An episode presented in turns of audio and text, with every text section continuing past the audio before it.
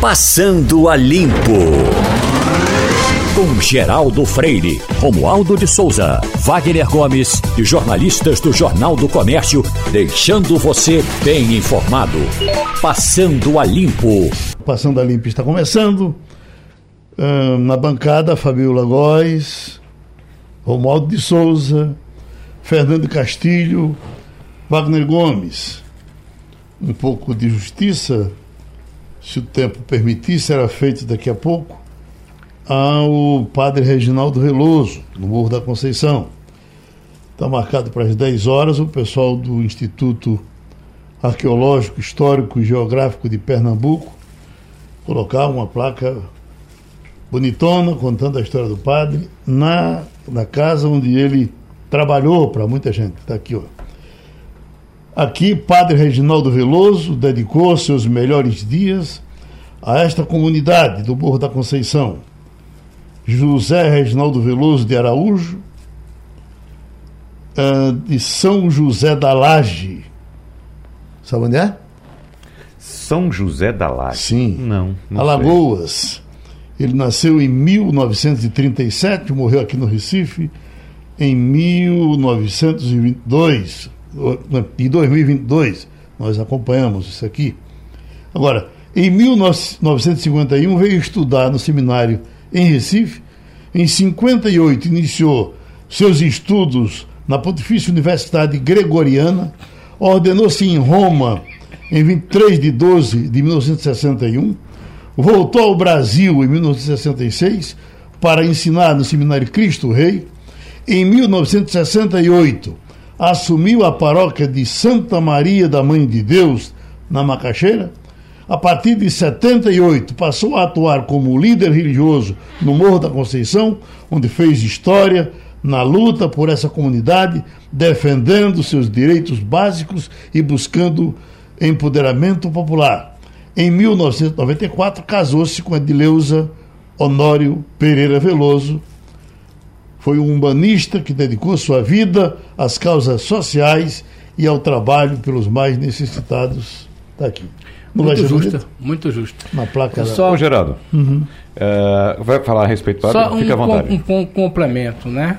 É, quando a gente teve aquela cheia de 75 e de 78, que a prefeitura do Recife, acho que o prefeito era Gustavo Krause, começou a amarrar os morros uhum. que é a tecnologia que hoje faz com que Casa Amarela não tenha mais esse problema que a gente está enfrentando no Jardim Monte Verde, quem participou da mobilização e quem liderou parte da mobilização do pessoal de Casa Amarela e das adjacências foi Reginaldo Veloso. Uhum. O, o, isso é preciso ser história. Então, quando a gente hoje vê o sofrimento das pessoas de 130 mortes, a gente é bom lembrar do exemplo do padre Reginaldo que mobilizou as pessoas. O morro foi, como a gente vê hoje, criada aquela estrutura de, de proteção, né, de cuidado, uhum. de manutenção, que se mantém até hoje, que eu acho que é uma referência que a Prefeitura do Recife, se tiver juízo, assim como a Prefeitura de Jabotão, devem copiar e repetir nas outras nas outras comunidades. Eu queria seguir nesse, nesse, nesse tema, porque foi o debate de ontem de de Wagner aqui, tratando. Eu acho que a gente deve cansativamente falar disso, porque se brincar o pessoal esquece e deixa Esquece, já está esquecendo. Setembro já esquece. Exato. Basta porque, o sol aparecer. Na verdade, por exemplo, eu, eu ontem estava ouvindo, eu tinha até um. Não, não reparo a fazer, mas uma advertência a fazer.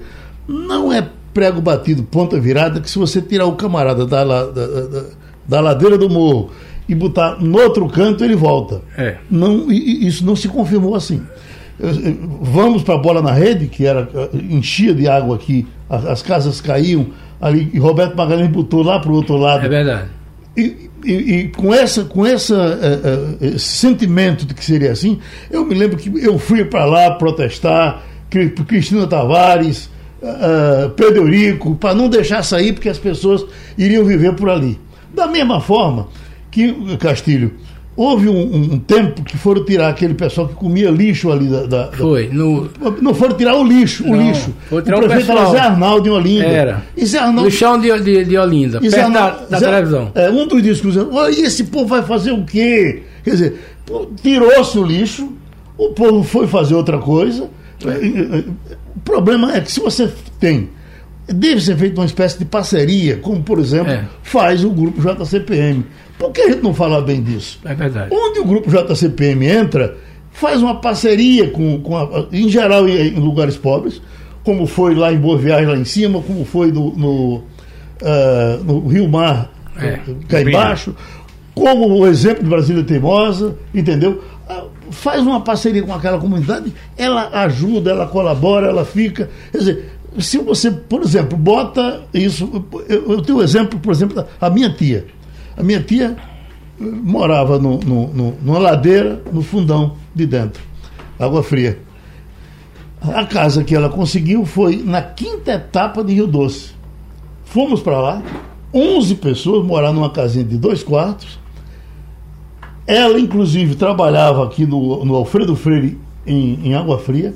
Ela vinha de lá para cá, morreu depois feliz por ter tido a casinha É dela. verdade. Ter tido a casinha dela. E você foi, os curados não voltaram, a- a- as URs não voltaram, Rio Doce não voltou, tanta, de tanta gente. E se você- até porque Recife pode querer dar explicação de que não tem espaço para fazer. Tem. Não tem, faça fora.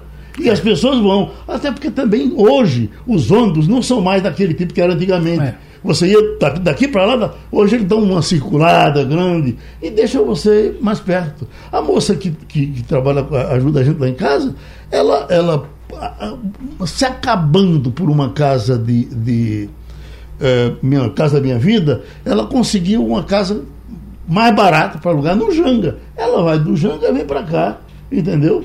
Tá o, o ônibus já dá uma circulada melhor para ela, já dá para ela chegar. É bom. Ô, ô, Uhum. Geraldo, a respeito do que você estava falando aí, eh, e que a gente debateu muito ontem, exatamente em cima Foi, dessa exato. questão. Eu tava ouvindo. Que tem que tirar essas pessoas dessas áreas. Veja só. Eh, essas pessoas já têm um relacionamento nessas áreas, já vivem há três décadas, É quatro verdade. décadas, já Não, conhecem se o puder vizinho. ficar, é melhor. Se puder ficar, é melhor. Claro. Agora, um questionamento Mas que eu não fiz. pode é deixar o cara morrendo lá. Exatamente, mas é possível garantir moradia segura a essas Ah, pessoas aí sim. nessas áreas? Pronto. Pode. Vamos. A, a, a, a Prefeitura do Recife, a política hoje da Prefeitura do Recife é manter essas pessoas nessas áreas. E, evidentemente, fazer um trabalho para reforçar a segurança dessas habitações nessas áreas de risco. O que a Prefeitura trabalha hoje é retirar pessoas que vivem em palafitas. É, uma coisa. Agora, outro ponto. Porque, de fato, Geraldo, é, isso que você cita é o retrato da ausência do Estado. O Estado faz, não, vou construir um, um- um residencial em tal lugar para essas famílias. Mas constrói, aí não bota transporte, não bota ônibus, é, não bota é, é, saneamento, não bota escola, não bota nada. Então o Estado tem que levar essas pessoas e tem que prover essas pessoas de todos esses serviços. Mas, mas vamos dizer o seguinte, eh, eh, Castilho. eh, Esse, as construções de hoje, as vilas de hoje, já são feitas com esse sentimento. A, É. a- o próprio Minha Casa Minha Vida Aham. já se verifica viabilidade de, transporte, Claro, de, claro, Tem que claro. ter. água. Tem não, que ter. não é mais aquele negócio de pegar e jogar É, para lá. é, não. é, e outra Hoje coisa, já fazem é. Depois Geraldo, botava a linha de ônibus, é verdade. O problema não é simples, são muitos fatores. É. Por exemplo, até a questão que se fazia antes, você citou uma vez aqui o- os conjuntos habitacionais Singapura, que foram construídos lá em, lá em São Foi Paulo. de, de Maluf, né? Pois é, mas era assim: você morou 40 anos vizinho de Castilho. Aí você vai só. Geraldo, você foi sorteado, seu apartamento é o tal, é o apartamento 02. O de Castilho é o 280. Aí vê só. Aí É, você vai foram morar perto- desenvolvidos sistemas de que manter a, a rede social junto. Aí tem que fazer essa rede social ficar junto. É muita coisa. Esse é um detalhe, são muitos outros detalhes. Então tem que se pensar em tudo. Agora, outro ponto importante que você citou aqui: o Recife não tem espaço. De fato, não tem espaço. Agora, o que é que se pode fazer? É evitar que mais pessoas venham para cá. É por isso que eu bato sempre na tecla. O, o- agora que estamos em campanha eleitoral, os pré-candidatos e os, pro- os- os possíveis candidatos devem discutir essa questão do espalhamento do desenvolvimento econômico pelo estado de Pernambuco, para que as mais pessoas não precisem vir aqui para a região metropolitana, aqui para o Recife, para poder sobreviver aqui. Então a gente tem que pensar no desenvolvimento do interior do estado. Interior do estado é onde tem espaço, onde as pessoas vivem e que, evidentemente, precisam ter condições de sobreviver nesses lugares, para não ter que vir para cá. Diga, Romualdo. Vida, o programa social desenvolvido, criado na gestão da presidente eh, Dilma Rousseff, que é aperfeiçoado em seguida pelo ex-ministro Bruno Araújo, na gestão do presidente Temer, recebeu uma roupagem nova que chama-se agora é, Casa Verde e Amarela, mas na prática a política é a mesma. É distribuição de moradia sem levar em consideração as redes sociais, as redes sociais que eu falo, essa rede é, de, é, de relacionamento humano das pessoas não leva em consideração isso. E outra questão muito importante: boa parte desses assentamentos urbanos também não tem essa preocupação de já ter uma infraestrutura para a pessoa não precisar sair tanto de onde está para ter, pelo menos, encontrar uma mercearia, um, boteco, um, um supermercado, uma igreja, um clube social. Não adianta, e, esses são os principais argumentos de todos os urbanistas. Não adianta apenas a questão do assentamento urbano se não houver uma infraestrutura social em redor. Exatamente. E social em redor, por exemplo, tem a ver com uma quadra de esportes multiesportiva, porque senão essa molecada não vai ter o que fazer e você sabe, nós sabemos, moleque, é, quando não tem o que fazer, acaba fazendo. Fabio Lavois, Estados Unidos tem preocupação com a ocupação desordenada? Bom dia, Geraldo. Bom dia a todos. Tem sim essa preocupação, mas eu vejo um desafio enorme de todos os presidentes dos Estados Unidos, porque é enorme a quantidade de homeless, que são aquelas pessoas que não têm onde morar e acabam colocando barracas, tendas, simplesmente no meio da rua. Na Casa Branca mesmo, a menos de 500 metros, você pode ver pessoas acampadas e o Estado não tem é, a determinação, o poder de retirá-los e colocá-los em outras áreas. Pelo menos essa é a realidade que eu vejo em Washington. Existem sim alguns estados que têm alguns programas habitacionais, alguns estados também oferecem dinheiro para que a população consiga pagar o aluguel. Nova York, por exemplo, criou conjuntos habitacionais para abrigar a população negra, então tem alguns guetos, algumas regiões que são preparadas para receber também imigrantes, mas é um desafio, acho que do mundo inteiro, né? A gente vê essa realidade de Pernambuco com essas pessoas nas encostas e morros, né? Tem essa política de deixá-los já melhorar a, as condições de vida. Agora, com as mudanças climáticas, a gente tem que ver, de analisar se serão eficientes mesmo, né? Se o ideal não seria promover realmente uma mudança dessas pessoas desse local. Agora, tem sim, Estados Unidos é uma, tem uma grande preocupação, mas é um desafio, acredito que do mundo inteiro. Né? Os Estados Unidos têm um problema mais sério porque o mundo inteiro quer ir para os Estados Unidos.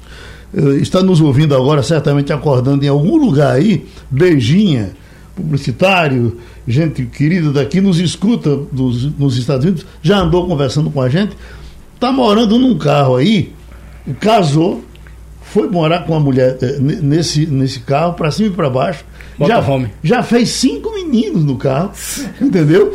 E não voltou. Mora Olha, tem um detalhe que eu posso falar, um testemunho. Um dia desses, andando de Uber na cidade, eu conversei, eu encontrei uma pessoa da, da África, que mora há 30 anos, esse motorista há 30 anos, e ele conta que é, quando chegou nos Estados Unidos, um amigo dele, nigeriano, sugeriu que eles morassem dentro de um carro para economizar o dinheiro do aluguel, e aí eles poderiam, naquela época, comprar franquias de, de McDonald's. Eu sei que esse, esse rapaz resolveu não fazer isso, resolveu continuar é, pagando aluguel. Esse nigeriano juntou dinheiro e hoje ele está em Wall Street riquíssimo. Então tem gente com essa mentalidade mesmo, de morar em carros para evitar pagar aluguel caro, porque é um absurdo o aluguel nos Estados Unidos, e aí juntar dinheiro para fazer outras coisas. Há 30 anos funcionou muito bem, né? Vamos, Agora a realidade hoje é, é, um pouco diferente. Vamos exemplificar, né, Geraldo? Não é simples de um, um trata-se de um simples carro automóvel. É um, um organizado. É um carrinho casa chamado motorhome, né? Então as pessoas transformam e nos Estados Unidos esses esses automóveis, essas casas sobre rodas é. são um muito utilizadas. Mostra isso. É. Existe uma indústria de suporte para isso. Exatamente, muito utilizadas. Pedimos a contribuição do professor, doutor, cardiologista Edgar Pessoa de Mello. Tem uma matéria aqui, doutor Edgar, de uma pesquisa internacional feita nos Estados Unidos. Remédios comuns podem aumentar a pressão arterial. Alguns antidepressivos e anti-inflamatórios estão entre eles, mostra estudo. Aí tem a informação aqui dos americanos que tem uma tendência enorme a ter problema de pressão alta, problema de rim, de um montão de coisa. E aí eu queria lhe perguntar se a comunidade médica está bem informada com relação a isso, porque hoje é, é, raramente você tem quem não tome três, quatro remédios por dia. Então, é, é, é, é comum esses remédios que, que têm esses encontros e causam hipertensão? Ô, Geraldo, bom dia. Prazer enorme falar com você e todos os ouvintes da Rádio Jornal. É, Geraldo, um, a gente sempre alerta a, a utilização dos anti-inflamatórios. Entre todos esses remédios, os anti-inflamatórios são os principais que nos hipertensos descontrolam todo o tratamento que nós fazemos. Uhum. E aquelas pessoas que são hipertensas e não sabem que são, podem ter complicações sérias no uso de anti-inflamatórios. Uhum. Você falou também dos antidepressivos. Sim. Não são todos, alguns antidepressivos que aumentam a frequência cardíaca e pode elevar a pressão arterial. Mas um outro comum, Geraldo, do, de uso corriqueiro e popular, são os descongestionantes.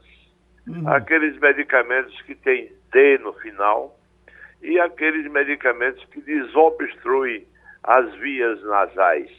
Esses medicamentos é, têm na sua composição uma substância derivada da adrenalina que desentope completamente o nariz, mas aumenta a frequência cardíaca e aumenta a pressão arterial.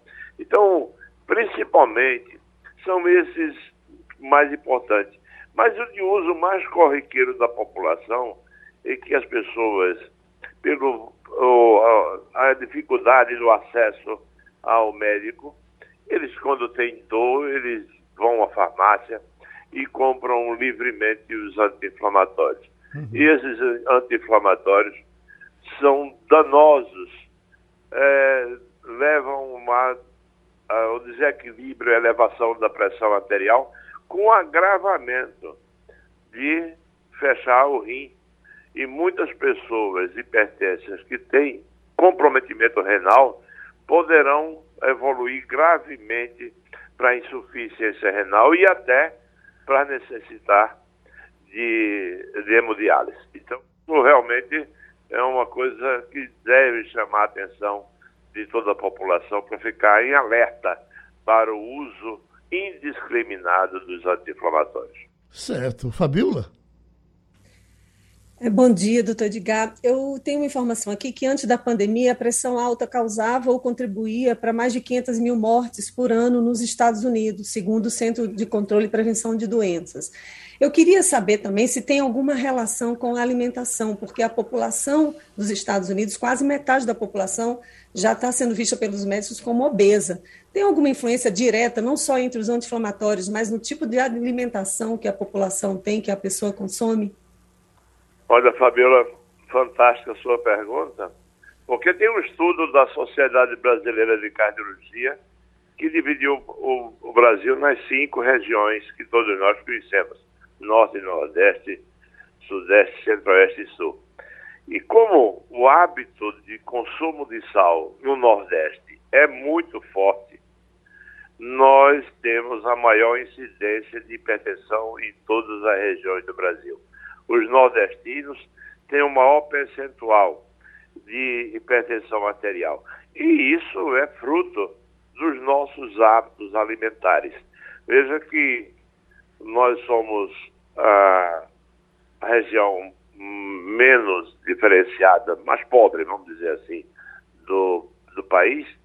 E no começo do século passado ninguém tinha refrigerador e aí se salgava as carnes, os peixes os alimentos perecíveis.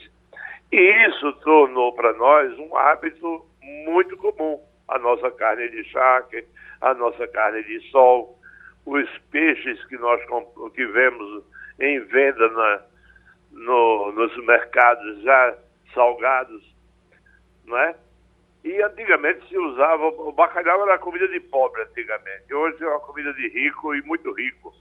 Mas o bacalhau também fez parte de, de levar o nordestino a consumir um excesso de sal e por isso nós temos um maior percentual de hipertensão no nosso país.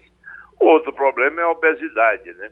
A obesidade leva à hipertensão arterial e aquele obeso que se alimenta com excesso de sal, com certeza vai ter o, a sua pressão arterial agravada e levando aos seus riscos que a gente sempre alerta. E o maior risco da hipertensão arterial é o acidente vascular cerebral, seja ele isquêmico, seja ele hemorrágico, e as doenças coronárias também. Ao infarto, o coração já dizendo que não está aguentando suportar uma pressão arterial tão elevada. Pronto, nosso agradecimento a mais essa contribuição do cardiologista Edgar Pessoa de Melo. Eu estava acompanhando uma pesquisa também com relação ao número de mulheres que não adotam mais o nome dos maridos no, no casamento. E a, a, veio agora uma específica aqui vinda na Bahia, onde o sobrenome do marido caiu 92%. Eu pergunto, você, Mirella, a, isso não fica meio, meio sem romantismo, não, na hora que você casou, botar o nome do marido lá, não é uma, não era uma marca importante. A minha, eu tenho a preocupação com isso ou não, mas a minha preocupação é com relação aos filhos, que não fica uma confusão na hora de botar nome, as famílias, os nomes de família se percam. O seu, você tem o nome do seu marido? Não, não coloquei não o nome tem. do meu marido. Eu me casei há 20 anos e eu optei por não colocar. Uhum. que eu, antigamente era obrigatório, Isso né? era, mas na verdade, depois quando eu casei, você poderia, você não poderia tirar, você poderia só acrescentar, porque teve uma época lá atrás que você tiraria, poderia escolher a mulher no caso, tirar um sobrenome e acrescentar do marido. E foi uma polêmica muito grande. Tipo, uhum. meu marido ficou muito chateado na época, foi uma discussão pré-casamento justamente por conta disso. É, eu não... que essa mulher está querendo? Exatamente, que independência é essa? Eu já tinha uma atividade profissional, meu nome conhecido já era Mirela Martins, que é o nome da minha mãe, e eu achava injusto também ter que escolher um nome para tirar. Eu achava que era uma perda de identidade e também eu fiquei eu já tinha uma questão assim de feminismo, de uhum. você. Essa, isso não é questão de propriedade, porque eu tenho que colocar o nome do, do marido e meu marido também não poderia acrescentar o meu. E teve essa discussão e depois passou e disse: olha, isso é uma besteira, um nome não significa uhum. nada. Eu acho que essa atitude é justamente isso. As mulheres estão casando mais velhas, já vão ter um nome profissional e não é o nome que vai e não fazer. Não é o nome dos filhos, aí vocês usam isso. normalmente, né? É, o nome dos meus filhos tem o meu sobrenome e o sobrenome do meu marido. Uhum. Mas na, na, em viagem é interessante, porque quando você compra uma passagem, a gente coloca o último nome, né, e o primeiro nome. E eles ficam sempre com a passagem, que todo mundo tem o sobrenome do meu marido, os três meninos, e ele, então, é tipo, parece que eu sou uma pessoa excluída, sabe? Uhum. Nas passagens tem Parece que sobrenome... é a outra. Isso, exatamente. Quatro nomes, e eu, não, os três meninos com o mesmo é. sobrenome, meu marido e eu, aquele ser. Uhum. Assim, é só... Na... Então, assim, no hotel também chega todo mundo, tem um um sobrenome eu hum. aquele, aquele ser. É. Esse momento sim. é, outra. Exatamente. Fabiola Góes, você é mais prendada do que, do que Mirella, não? Olha, foi curioso o que aconteceu comigo, porque esse meu atual marido, eu casei duas vezes com ele. No primeiro casamento, em 2013, eu, eu mudei o meu sobrenome, coloquei o sobrenome dele, mudei todos os meus documentos. Dois anos e meio depois eu me separei. E aí eu fiquei casada, eu voltei com ele de novo, a gente casou e dessa vez eu não não coloquei o nome dele não me arrependo. Eu acho que realmente não não precisa disso, né? Eu acho que a mulher tem uma independência, tem uma liberdade, tem a sua identidade. Se ela quiser, tudo bem, mas não tem que ser uma coisa obrigatória. Eu, em 2013, eu queria fazer uma graça, meu marido do interior da Bahia, e era a tradição da família, mas eu não me arrependo de ter tirado, não. O último que casou aqui foi você, Wagner. Como foi? Não, a, a minha esposa colocou o nome, o meu sobrenome.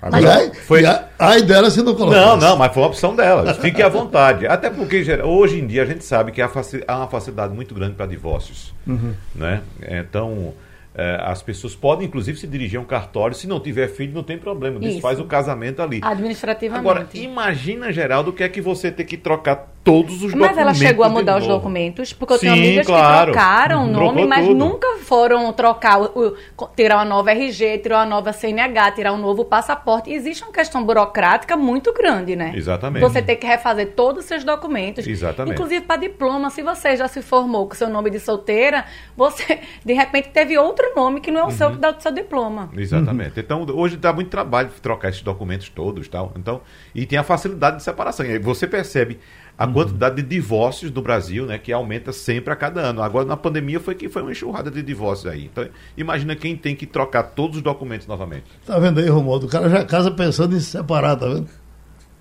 Ah, em razão eh, disso é que em algumas ocasiões eu achei que deveria colocar o nome da mulher, o sobrenome da mulher, no meu sobrenome. E só não fiz isso por causa da tamanha burocracia. É muito burocrático trocar documento no Brasil. O meu primeiro sobrenome, que é Pereira, é realmente uma tradição. Eu sou dos Pereira da Paraíba, aqueles brabos que matavam só para ver a queda. Eu sou a, a banda pobre e, e- e mansa. E o Souza não. O Souza meu avô adotou porque era o mais bonito. Então não tenho nenhuma tradição familiar do Souza e não me sinto eh, relegado por isso não. Mas em alguns dos meus casamentos eu já quis botar o sobrenome da mulher. Mas aí pensei na burocracia. No mundo econômico isso influi alguma coisa? Influi. Influi porque no passado, uma coisa que o pai perguntava: o senhor vai botar o nome na minha filha? Vai. O senhor vai casar em comunhão total de bens? Aí vou, então coloque. Porque se não tivesse comunhão total de bens, ou fosse comunhão parcial de bens, a mulher dizia assim, eu não estou interessado não, porque então, como no mercado econômico essa coisa tem a ver com essa coisa também. Mas o aí- cara é pobre, não tem nada, colocar, como é que chama, comunhão total de bens, não influi muito. nem nome. Mas quando Nem diz assim, já que você vai botar o meu nome, eu quero saber o que é que eu tenho é, no caso de uma separação. Então tem muito isso também, do sujeito querer o nome do, do, do cara, porque o regime de casamento aí passa a ser. Mas isso é mais uma Mas coisa isso do é importante, Castilho. É, importante. outro ponto para se avaliar nessa questão também, porque, por exemplo, com a mudança de, de, de comportamento da sociedade, É o verdade. avanço das mulheres, o crescimento das mulheres. Então, as mulheres hoje são independentes, têm sua própria renda. É, então- né? então para quê? Casa do jeito que tá, der errado, separa, fica com o teu, que eu fico com o meu e acabou. Dezenas de casos em que o marido tem renda menor do que a mulher, né? E numa separação ela sai perdendo Uhum. É, eu muito acho se ela que isso- fizer. isso é então muito é muito comum hoje a, a chamada comunhão parcial. Parcial, é o meu regime. Eu, é eu- aquela história, aquilo que o casal adquirir depois do Depois. casamento divide, que era Exatamente. antes, antes. O ideal mesmo é o- a financeira. separação total. Eu concordo cada um com o tiver Wagner. o seu, É. fica com o seu, Pronto, fica com o meu. Hoje eu escolheria isso, que eu acho que é menos burocrático, cada Exatamente. um constrói tudo. Na, é- a regra, na verdade, né, se você não optar por, por diferente, é a comunhão parcial, eu sou casado em comunhão parcial, mas acho que é menos burocrático essa questão que Wagner colocou da separação total. É, e tem outro detalhe também, a questão de colocar o sobrenome, de ter o casamento em comunhão total, isso é uma coisa muito antiga. É. Isso é coisa de propriedade. Quando o homem chamava a mulher de minha mulher. É Agora- porque minha mulher, minha, não, minha mulher E dá que a mulher ficava do caso, cuidando dos filhos, né? Não É, tinha como é. se prover também, É. né? Agora, eu, eu não gosto de utilizar esse termo minha mulher, porque isso é um termo de propriedade. É, é minha esposa, sou casado com ela, pronto. Eu tenho uma colega que o Mas marido... não é minha do mesmo jeito? Oi? Hein? Mas, Minha a, mulher mas a esposa não é a mesma mas a esposa não é mulher. Não, esposa é uma coisa, mulher é Eu tenho um outra. amigo que chama a mulher dele de marido. Se você não chama de marido, chama- agora, uma coisa importante, Geraldo, que me chama a atenção, eu fico impressionado é o seguinte: como a indústria do casamento se sofisticou e virou um grande negócio no Brasil. Você veja bem, é, hoje, uma pessoa que tenha programado casar antes da pandemia e não tenha se reorganizado na questão de data, tá entendendo? Hoje essa pessoa tem dificuldade de agenda. Essa é uma coisa interessante e uma coisa que me chamou a atenção. Uma vez, acho que a gente deu essa notícia do sujeito que cobrou de 10 convidados que foram enviados convites, que confirmaram que não compareceu. O cara disse, olha, eu fiz uma deferência com você, houve uma grande despesa para você receber, e eu tive que pagar os custos de uma recepção com você e você não me honrou. Então mandou um, com a cobrança do cara. Naturalmente rompe uma amizade, mas é um constrangimento. Então algumas pessoas já estão dizendo o seguinte: olha, eu vou fazer a lista de casamento e exige que o cara compareça. Ao menos na solenidade É, RSVP. né, ou outra coisa. É verdade. É, é interessante isso, porque eu, eu convivo muito né, com casamentos e eventos geral, e teve uma mudança drástica na pandemia. Antes da, pandem da pandemia, assim como o Castilho bem falou, existe uma indústria gigantesca. Os casamentos eram um valor de um apartamento. Apartamento que eu estou dizendo, um apartamento de quatro quartos e acima. Era uma, é uma coisa gigantesca. Agora, nesse momento né, mais brando, é, existiu esse o casamento menor, um jantar, uma recepção, é algo assim, um casamento para 30, 40 pessoas. Isso que antigamente, digamos, era uma indiferença, como o Castilho falou, porque você tinha que chamar toda aquela família, tinha que chamar todos os parentes, parentes que até você não conhecia. E agora... A igreja da moda hoje, qual é? Que sempre, uh, sempre havia, né? Já foi aquela lá do, do Guararapes, do Monte Casei Guararapes, lá no Monte é? Guararapes, isso. A, Madre de Deus. A Madre de Deus aqui foi por, não é ainda, não? E Madre de Deus continua uhum. muito forte. A, a do da Carmo. Rua, a da Rua Nova também é, é Isso, bem... Nossa Senhora do Carmo também, ali no, perto do Pátio de São Pedro. Sempre uhum. é, é muito bonito aquele altar, né? E aí, hoje em dia, é, Geraldo, semana passada eu vi um casamento, é, sobretudo nas praias do Litoral Sul, nesses hotéis, que tinha oito pessoas. Veja, Castilho, você que conhece muito bem a indústria do casamento, como você vê um casamento para oito pessoas, como mudou essa mentalidade? Até porque, veja, se você chama no casamento, você nem aproveita. Meu casamento tem 800 pessoas.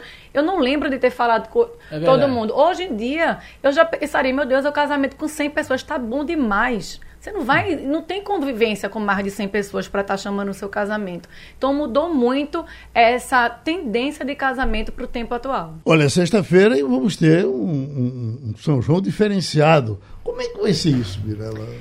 Isso, No caso do Recife. Do Recife, né? Começando hoje, né? São 11 palcos espalhados pela cidade. Esse São João que estava tão esperado, é, queria acontecer depois de dois anos por conta da pandemia. E aí, com aquelas chuvas do mês passado, né? Aquela tragédia, aquela tristeza, Primeiramente foi dito que seria cancelado, depois teve toda aquela pressão da opinião pública, dos artistas, de toda a cadeia produtiva que trabalha no São João, que não é só o cantor, mas tem a costureira que faz as, as roupas, né? tem os roads que trabalha, tem o pessoal da, dos palcos. Então, o, o prefeito João Campos resolveu né, trazer, começando hoje, nessa sexta-feira, né? São fora os palcos espalhados. Não, geral. É que a chuva não parou, não é? É, hoje, quando eu cheguei aqui aqui no, na rádio, eu estava garoando. Não sei como é que a expectativa é para mais tarde. Para a chuva. Para a chuva também. É, o principal palco é o sítio da Trindade, né? Que é um palco já tradicional do São João. Né? Também vai ter quadrilha, vai ter a sala de sala de reboco, vários artistas, artistas da terra, para a gente ajudar nesse momento, nesses dois anos de lacuna, né? De falta de trabalho. Tem também vários polos. Um dos polos que particularmente eu adorava, não sei se Wagner também gostava, era o polo do Poço da Panela, mas também tem em várias comunidades, como Bongi, Brasília Teimosa, Lagoa do Araçá, barro, cordeiro. Então, também tem nas comunidades. Tem também vários arraiais que estão sendo né, proporcionados pela prefeitura para ajudar. E nomes como Marcel Melo, eu particularmente, cadê Romualdo, que eu sei que ele gosta também muito de Marcel Melo, de Petrúcio Amorim, tem Silvério, Pessoa, tem Quinteto Violado, Cristina Amaral que está com show novo. Não vem ninguém de fora, não, dos pesadões, assim? Nenhum safadão, nenhum. Não, safadão não. Safadão, inclusive, está com problema nas tá costas, doente, né? né? Ele ia uhum. se apresentar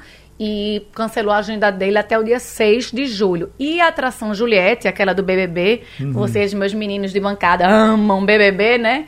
É aquela uhum. hashtag só que não. Juliette é a grande atração do sábado em Caruaru, Geraldo. Então, expectativa grande para o show de Juliette, que é paraibana da, de Campina Grande, não é isso, Romualdo? É de Campina, de Campina Grande. Grande. Uhum. O, uh, Tu tá com a programação Wagner nos polos descentralizados. Não, eu estava procurando exatamente isso, já da programação, o nome dos artistas que vão se apresentar, mas aqui não tem, somente a, a programação dos polos. Uhum. Né? Não tem um, a, a, relação dos artistas aqui, que eu queria saber quem vai se apresentar. É, então, eu acho a ideia dos polos muito interessante. Muito interessante. No caso de Caruaru, por exemplo, se você me dissesse, se você vai para o principal, é uma multidão, é uma Isso. loucura. E tem polo rural, né, Geraldo? Como eles espalharam, Isso. aí você vai. Então eu acho que, inclusive, a gente sente uma certa dor de corno do, do, do, do, do cantor regional, que diz, não, aí não sei quem de lá para cá, essa tal de Marana e Maraísa, foram para todos, não sei como essa mulher tivesse saúde. Eu passei, eu viajei agora, Geraldo, uhum. é, pouco mais de mil quilômetros e eu cruzei por esse ônibus dessas cantoras duas vezes. Uhum. Duas vezes. É, é, é uma Agora, a, passando para um lado e passando para o outro. A Cuvete tentou fazer lá atrás um São João local, com o pessoal local. e agora está tentando de novo, porque depois ele voltou a, a abrir. Como é que está Não, Arco Verde? Geraldo, mesma coisa. E teve polo descentralizado Tem também, uns né? polo- a mesma coisa, tem os polos descentralizados e o que eu acho fantástico em Arco Verde é que você acorda e você tem atividade. Tem o que fazer. Tem um é xerém que- tradicional, né? Lá, xerém. Xerém? Xerém com não, galinha? Não, eu Em não. Verde? Xerém, eu acho que é em Caruaru. Deve ter o negócio lá do xerém, xerém do cuscuz em É. Caruaru. Mas assim, a, a vantagem são os polos descentralizados. Meio-dia já começa. 11 da manhã, meio-dia já começa. Aí vai terminando 3, 4 da tarde, já começa o outro de 4, vai para até 10 da noite, aí vai e vai até 4, 5 da manhã. Então, você acorda, sai e tem atividade. Isso, Geraldo. Eu recebi muita informação positiva. Todo mundo elogiou demais o São João de Arco Verde pela organização, pela Uhum. É, descentralização exatamente. e pela é programação. Eu fiquei impressionado com Vitória de Santo Antão, a multidão Foi. que compareceu aos eventos de Vitória de Santo Antão. Também é descentralizado? Luan Santana. Não, não. boca, Lá, lá acho que só teve um palco central, teve alguma coisa na zona rural, mas como você diz assim, o pacote de atração foi muito grande. Isso. E, por exemplo, ela teve na quinta, ont, não, já teve na quarta, que foi véspera, dia 28. Teve 28, 29. Véspera de São Pedro. Teve hoje, tem amanhã e domingo. Eu pergunto, dias, mas- fora Vitória de Santo Antão. Marina Lali, que eu tenho, ah, ah, ah, inclusive, tenho, eu recebi ela cantando com Canta muito o bem. irmão de por sinal. Gonzaguinha. Eu não vejo eh, ela, ela, ele nesses Ô, ô, eventos. Geraldo. Né? Oi, Romualdo.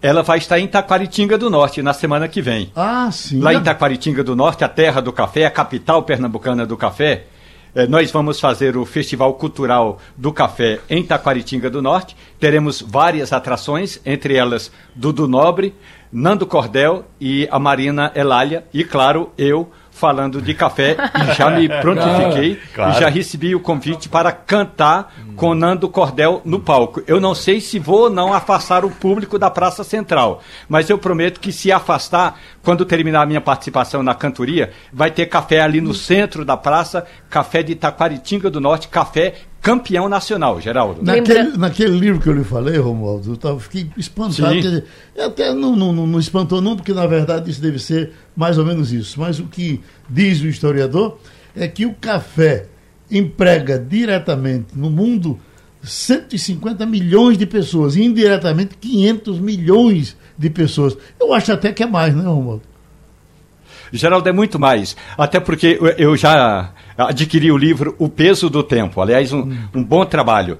É, o que está acontecendo é o seguinte: a Organização Mundial do Café, que é um departamento da Organização do Comércio, Fabiola Góes, é, eles estão fazendo um novo levantamento. O novo le- levantamento é o seguinte: um novo mapeamento do café no mundo. Não basta apenas dizer que o Brasil é o maior produtor e o maior vendedor de café do mundo. Isso é importante. Mas é importante dizer o que isso agrega além da chamada commodity. A commodity, eh, Castilho, é muito importante. Mas do ponto de vista cultural, não agrega tanto como os cafés africanos, que são vendidos, mas vendidos num entre aspas, pacote. Vai o café, mas fala-se também da cultura da região. Basicamente, o que está acontecendo é uma migração da produção do café, Geraldo, para os países asiáticos. Né? Esse é o grande fenômeno. Né? Cada vez mais países asiáticos, Vietnã, Tailândia, aqueles países, Laos, estão começando a produzir café e café voltado no mercado internacional mesmo. Não é aquele café tão sofisticado, não. Os Brasil produzem que é o famoso arábica, que é o, o feijão com arroz do café. Né? É, ô Mirella, já estou recebendo reclamação aqui de Arco Verde, viu? Nosso colega jornalista Muri Moraes está dizendo: diga aí a Mirella que Arco Verde tem xerém sim. É o xerém Tá de vendo? Maria Tá Gulosa. vendo? Ô, Maria Mas, mas Gulosa. veja, Eu Maria vi, eu, Gulosa. vi, fa- eu vi comentários positivos desse xerém Arco É. Verde. Elton Ponce, Uhum. nosso querido amigo, passou o São João lá. Eu vi ele comeu, eu fiquei assim, babando. Elton Ponce tá tava vendo? lá? Tava lá, Eu passou. encontrei aquele danado Pesqueira lá. tinha um que era ótimo. Ótimo, adoro. galinha. Agora tem um, Mas tem um assim, em Bezerros, que é muito, muito, Mas muito quando, quando Mirella se gente. referiu ao xerém, eu pensei que era aquelas coisas... Aquela festa, né? Aquela festa gigante. Por exemplo, tem Caruaru Caruaru, né? cuscuz gigante, não é? A pamonha gigante, se eu não me engano. Tem, lá, Tem tudo gigante, é, é. Mas assim, comida específica, claro, xerém tem em todo canto, né? Eu então, Muria, trazer- fique tranquilo, viu? Eu Olha, que tem. graças a Deus. É. Duas formações. Marina Lali, ela é neta de Zé Dantas, né? Que é um compositor É. super famoso. E sobre café, é, Romualdo, me chamou a atenção quando fui para Colômbia, que também é um grande produtor, e tem muita cafeteria. Eu não tenho nem perto da sua expertise de café. E eu me lembro quando eu entrei no Ron Valdez, que é uma cadeia muito forte que tinha lá, eu perguntei, tem café do Brasil? Aquela. E assim, pessoal, de jeito nenhum. Assim, eles têm o orgulho de tomar o café da Colômbia, produzido na Colômbia, e assim, catequizando, dizendo que era o melhor café do mundo, que não vendia outro, e eu achava isso interessante. Romualdo, eu fiquei entendendo nessa leitura que ele falei que o café nasceu na Colômbia, não foi? Não, Etiópia. É na Etiópia, foi? Nasceu na, na, numa região chamada Abissínia. Quer dizer, nasceu. A lenda conta que no século VIII, na Abissínia, que hoje chama-se Etiópia, um pastor encontrou uns grãos, deu aqueles grãos às cabras, elas ficavam elétricas e daí veio a, o que a gente chama de café hoje. Mas uhum. é importante destacar essa questão toda da Colômbia, Mirella. A Colômbia vende duas vezes mais do que produz. Ou seja, a Colômbia importa da Venezuela, do Peru e do Brasil para manter essa tradição, importante tradição. Eu sempre digo, em qualquer birosca na Colômbia, você encontra café colombiano. Aqui no Brasil é mais fácil. Aqui no Brasil a gente tem uma dificuldade muito grande de levar o café do pequeno produtor para o supermercado, para as biroscas e para os quiosques. Eu sei que está todo mundo querendo dizer mais alguma coisa, mas tem a nossa Fabiola para falar um pouco dos Estados Unidos também, né, Fabiola? É, é, essa, esses julgamentos aí que o mundo inteiro tem repercutido é, com relação a, a, a, a, Trump, isso já terminou ou continua, Fabiola? Olha, só complementando em relação ao café, eu não encontro café brasileiro nos supermercados americanos. Eu tomo café colombiano. É inacreditável. Não uhum. entendo por que, que o Brasil não consegue entrar tanto assim no mercado americano. Mas voltando aqui ao julgamento do Trump, tá uma novela isso daí, viu? Porque a comissão que investiga, né, aquele, aquele motim no 6 de janeiro, tinha anunciado que só ia voltar a se reunir em julho, na metade de julho. E aí, quando foi essa semana, houve uma reunião extraordinária com uma das assessoras do, do chefe de gabinete, na verdade, a principal assessora do chefe de gabinete na época do Trump, ela dando mais detalhes sobre a participação do ex-presidente na incitação à violência. Geraldo, eu me lembro que no dia seguinte ao motim, que ele estava lá, eu, eu falei que havia uma falha na segurança absurda, que eu, quando cobri aqui manifestação em Brasília, eu via mais policial do que quando eu vi lá no, na frente do Capitólio.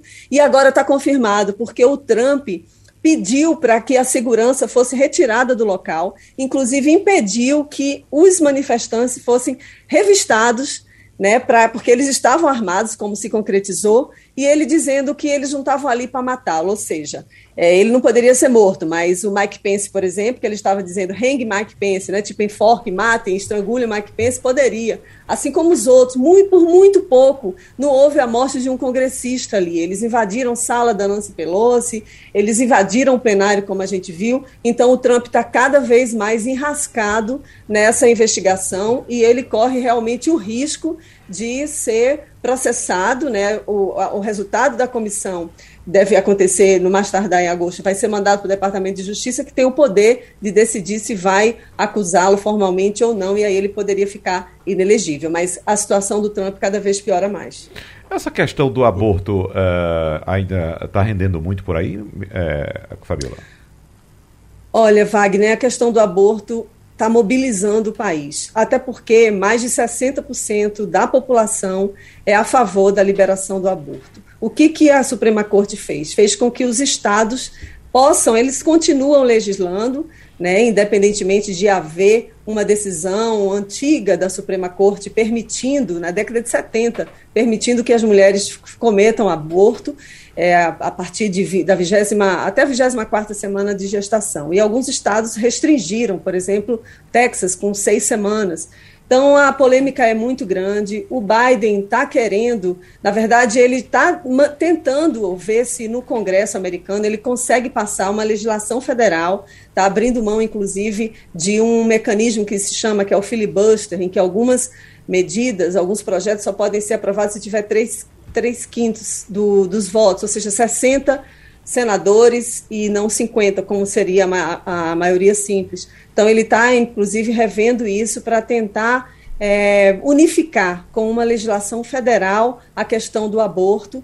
E, mas essa é uma polêmica muito grande, está tendo muito protesto nos Estados Unidos inteiro, em Washington, passeata, protesto na frente da Suprema Corte em Washington. Então, é uma polêmica muito grande que fere o direito feminino, né, o direito das mulheres de decidir sobre o próprio corpo. E o que a gente vê nos Estados Unidos, eu acredito que aqui também no Brasil e em outros países, é que geralmente as mulheres que cometem aborto e que morrem são aquelas que não têm recursos para pagarem boas clínicas de aborto para poder fazer o, o procedimento. Então, morrem mulheres que que tomam remédios que não são recomendados em casa e sofrem hemorragias e não tem atendimento médico, e a maioria delas também já houve pesquisa dizendo que a maioria é a população negra. Então é uma questão de saúde pública que os Estados Unidos estão enfrentando, mas a maioria, mas a maioria conservadora da Suprema Corte não está permitindo. O, o Romualdo de Brasília está requentando esse tema o dia todo, né? Todos os dias. Aliás, ontem mesmo no Congresso Nacional, é, na verdade, foi o seguinte: durante esta semana, o Ministério da Saúde fez audiências públicas para debater o tema e uma das convidadas foi a deputada Bia Kisses, que é radicalmente contra esse procedimento. Então, ela trouxe, depois de participar da audiência pública lá na, no Ministério da Saúde, trouxe o tema para o plenário da Câmara dos Deputados.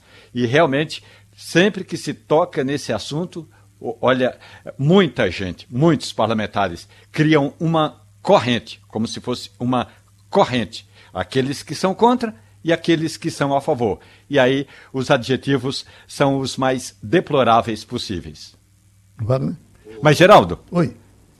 Me permite só uma questão para a Fabiola Góes. Fabiola, agora no dia 20, o vice-presidente do Brasil, Hamilton Mourão, vai ter de sair do Brasil porque Jair Bolsonaro vai sair do Brasil. E aí o presidente, ele, o Mourão não pode assumir a presidência da República porque é candidato a senador no Rio Grande do Sul. Então ele vai a Nova York e não sei se a Washington, mas a Nova York de certeza. E aí a, o Itamaraty ligou para a vice-presidência dos Estados Unidos para ver se era possível um encontro de Hamilton, de Hamilton Mourão com a Kamala Harris. Você sabe qual foi a resposta, Fabiola? Conte. Então, a resposta foi não. A Kamala Harris respondeu, a assessoria dela respondeu dizendo que ela não tinha agenda para receber o vice-presidente da República daqui a exatos 20 dias. Sim, ele está planejando ir até Washington, e aí teria essa agenda. Agora, o que a gente vê Romualdo, é que o bolsonarismo, Bolsonaro, Mourão, eles só conseguem mesmo, fora aquela reunião, que a primeira reunião que eles tiveram, né, o Biden na cúpula das Américas, é, com os conservadores, inclusive não só com parlamentares conservadores, mas com a mídia conservadoras, com a Fox News, com a que a gente sabe que foi uma televisão, é uma rede de televisão que apoia o presidente Trump. E aqui no Brasil está o principal âncora dessa televisão, que é o, o Carlson, o Truckman Carlson. Ele fez uma entrevista com o presidente Bolsonaro ontem, ele está aqui no Brasil, Tucker Carlson, corrigindo o nome dele. E ele reforçando, falando as características do Bolsonaro, o Bolsonaro dizendo que se o presidente Lula vencer a eleição, nunca mais a esquerda vai sair da América Latina, daqui do, do Brasil, que o Brasil vai virar uma Venezuela, aquelas, aquele aquela tendência do Bolsonaro né, de menosprezar também os adversários, e deu muito espaço para o presidente. O presidente falou muito e dentro daquela linha do conservadorismo, né, do Trump, agora em nenhum momento nessa entrevista nem foi perguntado e nem o Bolsonaro comentou sobre a morte, né, de Dom Phillips e Bruno Pereira na Amazônia. Então isso é um tema que deveria ser levado em consideração. Então as perguntas foram muito direcionadas para que o presidente pudesse responder da melhor forma possível. Mas a gente vê isso que tanto o Bolsonaro quanto o Mourão e esses parlamentares que são mais ligados a ele, só tem espaço mesmo com a mídia conservadora americana e também com os parlamentares mais conservadores. Geraldo, só uma sugestão para quem ainda vai brincar o São João e quem vai começar a curtir o, o São João do Recife. Eu queria saber até de Mirella se tem na programação do São João do Recife algum show de Elba Ramalho.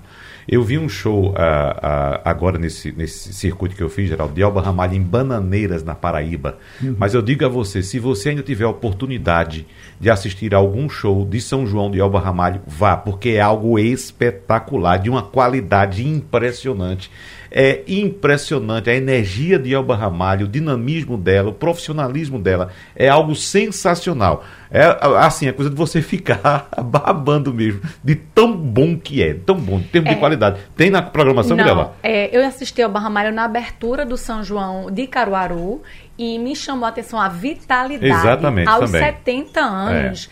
Ela anda, corre o palco todo, dança e canta, que não é fácil, Uhum. porque para você cantar e dançar ao mesmo tempo tem que ter um preparo, Isso. né, vocal e também físico.